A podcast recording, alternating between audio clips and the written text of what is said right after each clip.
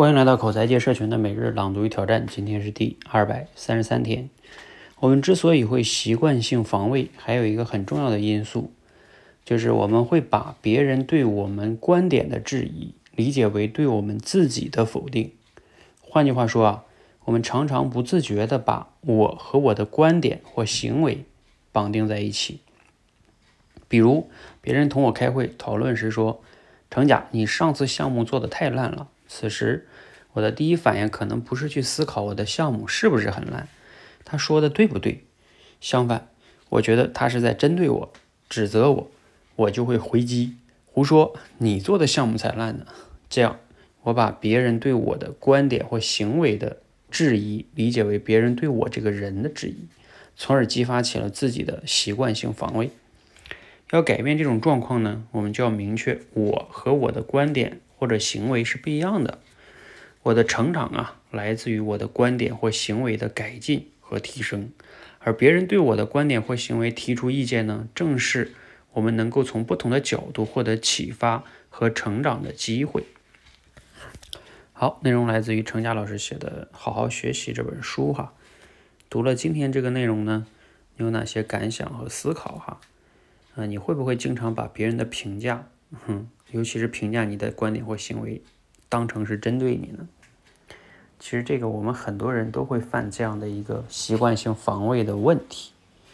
啊，尤其是在我们这个演讲口才领域里哈，我接触的比较多。你像我们很多的人当众讲话为什么会紧张啊？核心的一个根本原因其实就是这个习惯性防卫，因为比如说你担心自己讲不好，然后别人怎么来评价你。其实你就是担心别人觉得你这个人不好，但是按照他今天这个观点来说，假如说你在讲话时候没讲好，只代表我今天讲这个话没讲好，比如说我卡顿了或者怎么样，这只是今天的一个具体的行为或者是一件事儿，但是不代表我这个人就不行，就是把这件事要能区分开，你就可能没那么紧张了，而且就像他说的。我们的成长就来源于我们对行为，或者是我们的观点的反思，就成长就来源于这里。所以，如果真的不够好，我们如果能去面对它，把它区分开，不去否定自己的话，那反而你就可以成长了。我到底哪里讲的不好？如果有人真的质疑你，那可以听一听嘛。然后，如果有道理就改，如果没道理就算了，不管它。你看，不就成长了吗？但是我们往往 就是习惯性的思维模式不是这样的，是说，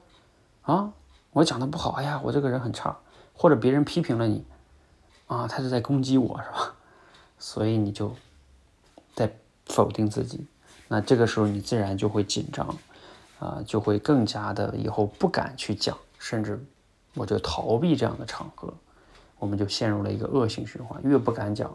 越不好。但是呢，总有一些场合你是逃不了的。你必然得讲，但是因为你经常不讲，所以你确实在那一刻可能也就讲的不太好，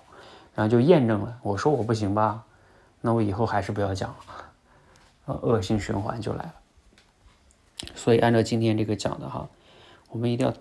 区分开，区分开我的观点或者行为和我之间的关系，那这样的话呢，才能找到真正的成长的关键点。好，希望呢大家能有所启发，然后，呃，欢迎和我们一起每日朗读与挑战，持续的输入、思考、输输出，口才会变得更好。谢谢。